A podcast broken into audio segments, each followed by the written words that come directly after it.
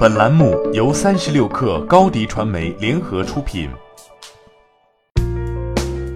本文来自三十六氪作者高小倩。小程序从诞生到成为互联网公司业务标配，只花了短短两年的时间。而在小程序供给愈发充足的当下，如何识别有价值的小程序，就成为各大公司的新课题。这一次，掌握小程序话语权的微信再次率先出发了。三十六氪获悉。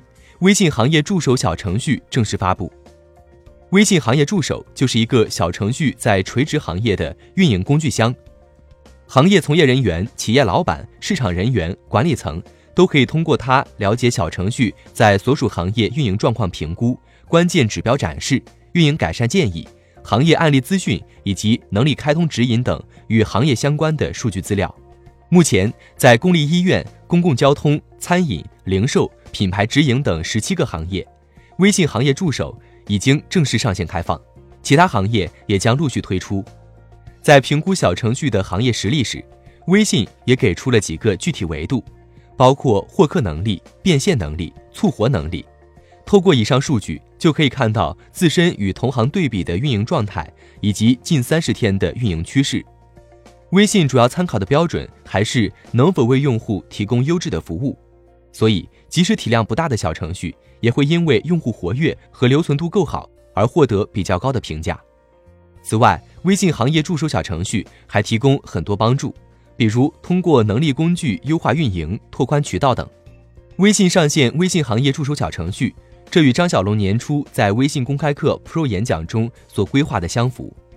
二零一九年，微信有三个重点：小程序评价体系。小程序搜索直达和小程序的找回，他表示，小程序之所以需要一个完善的评价体系，因为这可以让用户做出选择。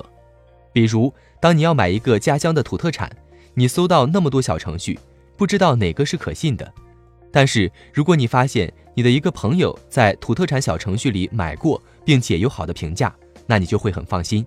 这就是社交评价的作用。而如今的微信行业助手小程序。会更便于用户去甄别优质小程序。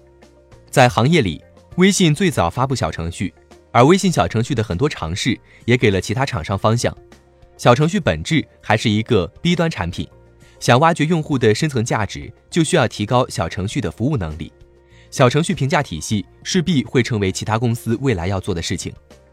根据二零一九年上半年小程序行业发展白皮书，微信小程序日活二点五亿。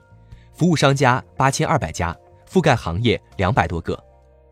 支付宝小程序日活二点三亿，小程序数量超过二十万。百度小程序月活一点八亿，小程序数量超过十万。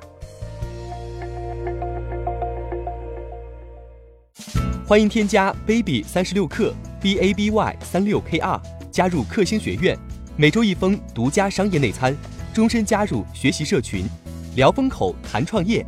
和上万课友一起成长进化。高迪传媒，我们制造影响力。商务合作，请关注新浪微博高迪传媒。